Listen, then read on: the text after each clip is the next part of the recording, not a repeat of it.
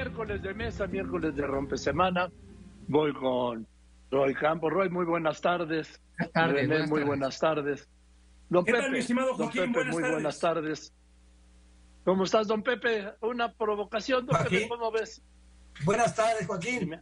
Pues, oye, para empezar, eh, tuviste gran razón hoy con el, el título que le pusiste a, la, a uno de tus retales. Como anillo al dedo. ¿Sí? Como anillo, como anillo al dedo le cayó al presidente lo de García Luna. Refuerza su narrativa contra su némesis, el expresidente Calderón. Pero sobre todo, refuerza su narrativa contra la oposición. Porque en este momento, quienes están un poco a la muy a la defensiva, creo que muy a la defensiva, son todos los partidos de oposición, pero fundamentalmente el PAN. El PAN está a la defensiva y sus oradores hoy en el Congreso se han visto débiles, flojos, no encuentran cómo enfrentar la narrativa presidencial. Lo que sí, lo que sí es un hecho es que la narrativa va a continuar y vale más que la oposición se prepare para eso, porque va a continuar, van a ser comparados todos, hasta los, los eh, que van a, vayan a estar en el Zócalo el próximo domingo, todos son cómplices de García Luna, pero es parte de la narrativa presidencial, narrativa de campaña, y está también en su derecho el presidente. No sé cuánto dure, ese es el punto, cuánto dure en el México real, allá donde la gente no vive de las narrativas de Palacio ni de los debates entre los partidos y los políticos, donde la gente vive los penares y los pesares de la inflación, de la inseguridad y de tantos problemas que afectan a nuestra sociedad. Gracias, don Pepe. Roy, ¿cómo ves? Eh, hay, hay dos preguntas. Uno es cuánto dure, dice Pepe, ¿no? O sea, el presidente yo creo que va a intentar alargar la liga hasta después del 24, o sea, después de la elección, es cuánto dure. Y la otra es cuánto importe, o sea, cuánto le importe a los mexicanos que a, a la hora de tomar decisiones. Lo que sí es que si uno trata de buscar durante el sexenio los buenos momentos para el presidente, o sea, cuáles son los buenos momentos, ¿no? Su toma de protesta, a lo mejor incluso, ¿no? Los, los incrementos al salario mínimo. Podemos buscar los buenos momentos. Ayer fue un buen momento para el presidente. Fue uno de esos buenos momentos. ¿Por qué? Porque le permite no nomás reforzar la narrativa, sino iniciar una nueva narrativa. Porque el presidente es creador de narrativas, es crear narrativas, su comunicación es crear narrativas y repetirlas, repetirlas, hasta que por fuerza de repetirlas parez- parezcan totalmente ciertas, sin duda, ¿no? Por lo menos para sus seguidores. Y entonces termina una narrativa diciendo, se los dije casi casi, no lo dijo, pero es, se los dije, lo tenía avisado, mete a Calderón, o sea, lo mete él, no lo mete el juicio. Lo mete él, mete a Calderón, lo cual es crear una nueva narrativa, ponen problemas a la oposición, porque la oposición, pues ahora, ¿qué hace? ¿No? Le dice que van a marchar incluso en defensa de él, crea narrativa, eh, y el presidente, pues aprovecha esas narrativas, son buenos momentos. No es, por lo que uno lo conoce, no es para que la dejen, ah, ya se me olvidó, no, al contrario, va a reclamarle a los medios cuando la dejen. Ya no hablan de este caso, ya no hablan de este caso, porque es un tema que él quisiera mantener permanentemente. Pero la otra es cuánto le importa a la gente, porque es cierto. Yo creo que el ciudadano, pues este tipo de casos, pues lo siguen, lo siguen, lo siguen, pero ya que acabaron es, pues lo siguen, se lo repiten, pues lo siguen, pero creo que le importa más la corrupción del jefe policíaco de su localidad, o de la corrupción del alcalde de su localidad, la colusión con el crimen organizado de las autoridades en donde vive, que la que se esté hablando de García Luna permanentemente. Entonces sí, fue un buen día para el presidente, un inicio de una narrativa importante para el presidente, eh, pero quién sabe cuánto dure. Pues eh, le va a durar lo que él quiera, Roy. Sí, Porque él la va a va a seguir llevando en las mañaneras, todos los días. Sí, sí, sí, sí, sí. Con el enfoque que le quiera dar, ¿eh? Con el enfoque que le quiera dar, Sí. por, eh, no, porque una cosa es el juicio allá, es culpable y es culpable y tiene que castigar, y la oposición está atorada, está atorada y él va a meter allí a- al que se atreva, al que se atreva a sacar la cabeza, va a decir, ah, pareces García Luna, deberías de defender a García Luna o a Calderón, porque ya prácticamente él va a decir que son iguales. Entonces él crea una narrativa y no va a dejar que baje de nivel. Por eso digo que va a reclamarle incluso a los medios que no sigan el, el tema. Sí, bueno, hoy lo empezó a hacer a través de su la, esta señora de las quienes, las mentiras, que por cierto hizo una aportación histórica que Irak había invadido Estados Unidos. Paracho, eso sí, se llevó la de 16, no la de 8, la vocera. Mentirosa además, mentirosa con tu más. Pero eh, además los tiempos le dan al presidente el espacio. El juez Kogan dijo, dijo, citó, para el 27 de junio a las 11 de la mañana para dictar sentencia. O sea, tiene de aquí hasta el día 27, tiene eh, pues una semana, no, perdón, seis días de febrero, marzo, abril, mayo y 27 días de junio, sin cuatro meses, cinco meses. Y en medio de elecciones, ¿eh? y en medio de dos elecciones. Así está el primer domingo de junio, Coahuila y el Estado de México. Y luego cuando venga la sentencia, órale, pues es otro impulso, René.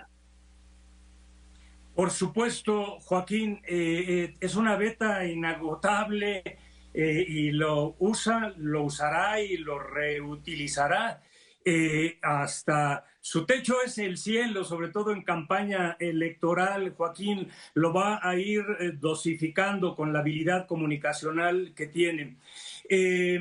De hecho, ha capitalizado desde antes del juicio, durante el juicio y ya en este veredicto, eh, lo cual lleva a varias consideraciones e implicaciones que es un juicio, como se ha venido opinando, no solamente contra Genaro García Luna y una persona, sino también en los hechos y percepción contra el Estado mexicano, eh, infortunadamente, ¿sí? Eh, se abrió una caja de Pandora, la DEA, sus archivos como eh, otras agencias estadounidenses de seguridad seguramente seguirán escribiendo eh, libros sobre subordinados, pares y superiores. Esto no termina ahí, es apenas el inicio. La DEA, el Departamento de Justicia, sobre todo la agencia, son ganadoras en este litigio, como lo es indudablemente el presidente de la República. Podría decir, como ha dicho en otras veces Florestán, mejor imposible y como dijeron aquí al inicio, como anillo al dedo. El presidente va a fortalecer esta narrativa de la que se habla en contra no solamente de su enemigo favorito Felipe Calderón, Calderón Hinojosa, sino de la construcción de los mensajes fuerzas en la campaña que viene. Eh, en el plano eh, del discurso, de la retórica, de la comunicación política, el presidente con su maquinaria de propaganda capitaliza y seguirá capitalizando Joaquín. Eh, la construcción del caso, el proceso y el desenlace mismo pegan en la imagen internacional de nuestro país. Este juicio y este veredicto posterior ya en la sentencia pudiera dejar eh, marcas y marcar línea de todo lo que puede eh, venir y, pueda seguir de presiones estadounidenses sobre las políticas a seguir en México para el combate a la inseguridad. Este desenlace impacta tremenda y duramente el capital político de Felipe Calderón Hinojosa y sin duda pega en la línea de flotación, es un golpe dado muy, muy fuerte a Acción Nacional, Joaquín. Gracias, René, don Pepe.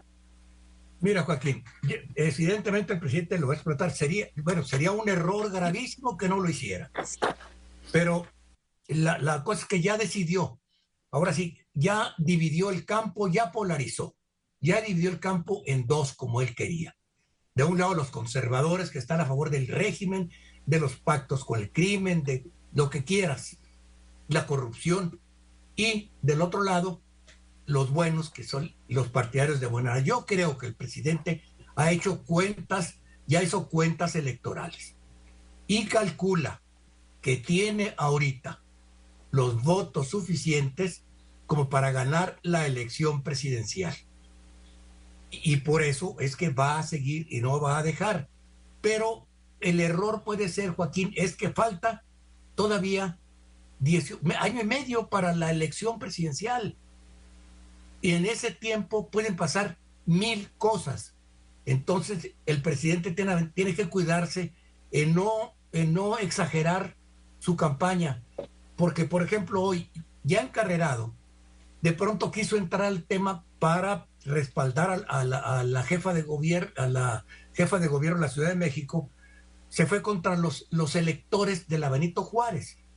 y usó el ejemplo de que elegían a cualquier panista, que si ponían, que, eran de tal forma los electores de la, de la alcaldía Benito Juárez, que si ponían una vaca, votaban por la vaca.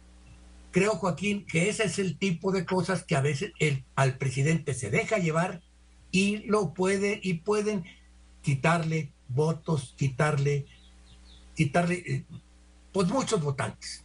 No, no sé, son muchas circunstancias.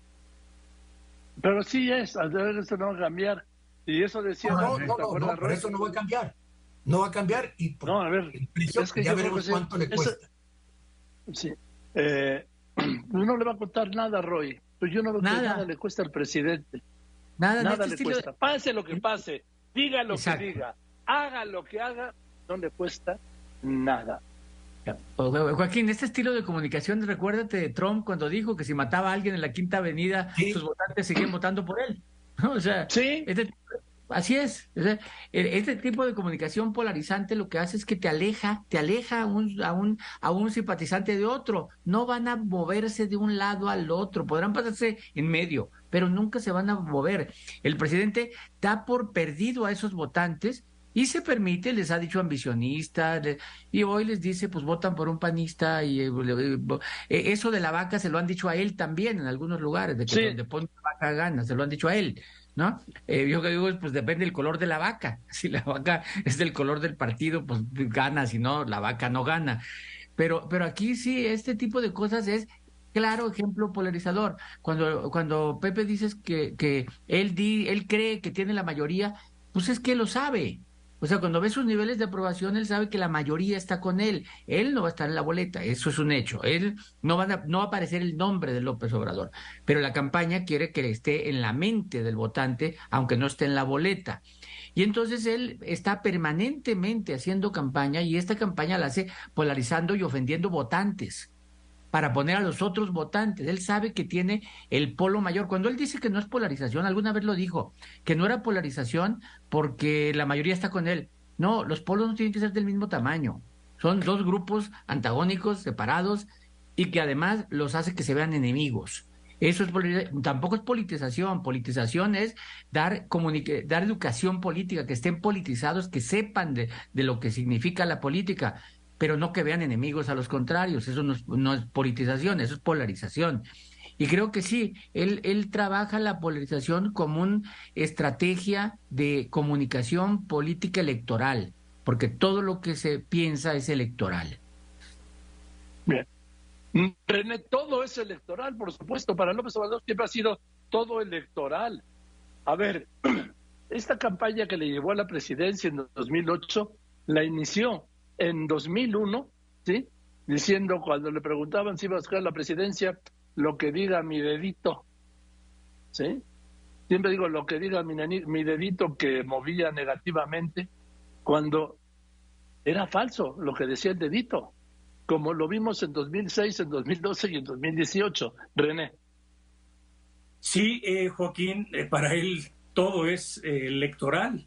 De hecho, nosotros lo que hemos visto en cuatro años es justamente eh, ese contraste de su predilección de privilegiar eh, en todo momento su ofensiva por posicionar sus ideas, fuerza, en términos electorales desde el día uno. Y, y de alguna u otra forma, como he criticado constantemente, desdeñar las preocupaciones del ciudadano en la vida cotidiana, de realmente hacer un gobierno eficaz, no ha resuelto eh, ese, esa contradicción entre lo que a él realmente le fascina, que es eh, gobernar por opinión, eh, estar en campaña, tener alto reconocimiento y popularidad, aunque esté en contradicción de descalificación de no logros en políticas públicas vitales de creación de bienes para el ciudadano.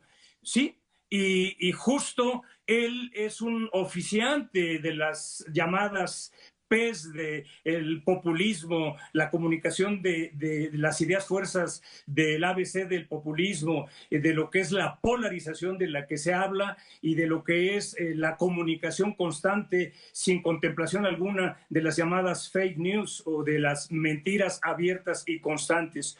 Lo suyo, lo suyo es la campaña política, lo suyo, lo suyo, su maestría y su animalidad política está siempre volcada hacia prevalecer sobre el adversario electoralmente, aunque eso descuide asuntos vitales del gobierno y asuntos de Estado, Joaquín. pues sí, pero nadie le reclama de lo suyo, ¿sí? Don Pepe. sin la seguridad, sin la violencia, sin la corrupción, sin las cuentas públicas, sin las medicinas, sin la educación, sin la salud, sin el INSABI, nada, sin las vacunas, nada, nada, don Pepe. Y, está, y está clarísimo, dicen que no lo toca, yo, yo estoy de acuerdo, pero a ver, lo que pasa es que eh, dice, dice, dice Roy, ok, los que están contra él, los que están, ya, ya están separados, son campos irreconciliables. Pero a ver, yo no estoy tan seguro Roy es, el es quien sabe de estas cosas. A ver, hay gentes que están con él, ahora sí que hasta la muerte. Y hay gentes que están contra él, ya también fanáticos. Pregunto, ¿y cuántos ciudadanos en el México real están en medio, que están sufriendo las consecuencias, reciben algunos beneficios, pero siguen viviendo en el México real? en el desabasto de medicinas, en el de inseguridad, el de la inflación, el de abusos de, autoridades locales que se comportan como se portaban los caciques a los, en, la época de la postrevolución. La pregunta es, ¿cuál, ¿cuántas son esas personas las que están batallando y están sufriendo los efectos de la realidad? Y yo no sé tampoco cuál es el efecto que vaya a tener entre esa población todo lo que decimos que no lo, toca. Yo no digo que, que le afecte la popularidad. ¿Cómo le afectan a esas personas? A esas personas, ¿cómo van a votar? No sabemos. Esa es la gran incertidumbre. ¿Y qué, qué porcentaje es de la población? Yo no tengo idea. Puede ser el 10, el 15, el 20, no sé. Pero esa población es la que en determinado momento puede decidir una elección, no la presidencial, yo insisto, la presidencial la tiene ganada. El Congreso, el Congreso, yo, y consta que se los dije hace más de un año, el Congreso es el objetivo para la oposición, no la presidencia. Conclusiones, Roy, por favor. A ver, eh, ya primero, la gran Susana Zabaleta, grande, grande, grande, de veras, son, disfrutarla siempre. Eh, después bordaré en algún otro programa sobre los temas que plantea Pepe, pero por lo pronto, ya que vimos el proceso de justicia de Estados Unidos, ya, ya terminó, es culpable, no, eso no tenemos ni siquiera que dudarlo. Ahora hay que poner el ojo en la Suprema Corte de Justicia en México, incluso con un carácter didáctico todo este año ha estado, desde finales del año pasado, el tema de Yasmín Esquivel, la elección de la ministra Piña, eh, la forma en que la sentaran en el protocolo, en el protocolo del 5 de febrero, eh, la marcha del próximo domingo alrededor de la Suprema Corte, los, eh, las controversias constitucionales sobre el plan B que vienen para la Suprema Corte, creo que ahora tenemos que poner atención y ojo sobre lo que se va a estar discutiendo en la Suprema Corte de Justicia de México, en México, con un carácter didáctico explicando qué es lo que está pasando. Gracias, gracias. Roy, René, rápidamente una conclusión, por favor. Eh, Joaquín, eh, como conclusión, la manipulación retórica presidencial de lo que eh, viene de la próxima concentración ciudadana del próximo domingo 26, eh, de que es en defensa de García Luna, de origen es una afirmación falsa, una falacia, una mentira. Pero lo que sí es un hecho incontrastable es que el expresidente Felipe Calderón Hinojosa y Acción Nacional son responsables políticamente de las decisiones, acciones y prácticas de su exsecretario de Seguridad. Más allá del uso político electoral del caso, los impactos, las consecuencias, las implicaciones y secuelas del mismo ahí están. La pregunta es, ¿cuál va a ser la política de gobierno mexicano en su responsabilidad para jugar para juzgar en tribunales mexicanos esa criminalidad. Ojalá que no se cumpla la sentencia a la cual hacía alusión con sentido e inteligencia la periodista, la periodista Penilei Ramírez, que dicta que no importa lo que pase, nada va a cambiar. Ojalá y si hubiera cambios. Gracias, Joaquín, don Pepe Roy, a la audiencia, un abrazo inmenso. Gracias, René. Buenas tardes, don Pepe. Mira, Joaquín, creo pertinente, eh, en este, empezó la semana con una, una, una, un rechazo al presidente de lo que le dijo el episcopado. Y quiero citar, por ejemplo, al Papa Francisco, que coincide con el presidente. El Papa Francisco dijo que la corrupción es la polilla, la gangrena de un pueblo, pero dijo que la creación de riqueza siempre debe ser para el bien común. El desarrollo económico debe tener un rostro humano. Y quiero cerrar también con una frase del Papa Francisco. Dijo, no hay que usar a los pobres para intereses políticos y personales, porque la demagogia termina, las ideologías terminan mal, terminan pensando para el pueblo, por el pueblo, piensan por el pueblo y no lo dejan pensar por sí mismo. Esa es la frase que creo que cierra la semana. Gracias. Gracias, gracias, don Pepe, gracias, Roy, gracias, René. La mesa de todos los miércoles. Buenos anuncios y después.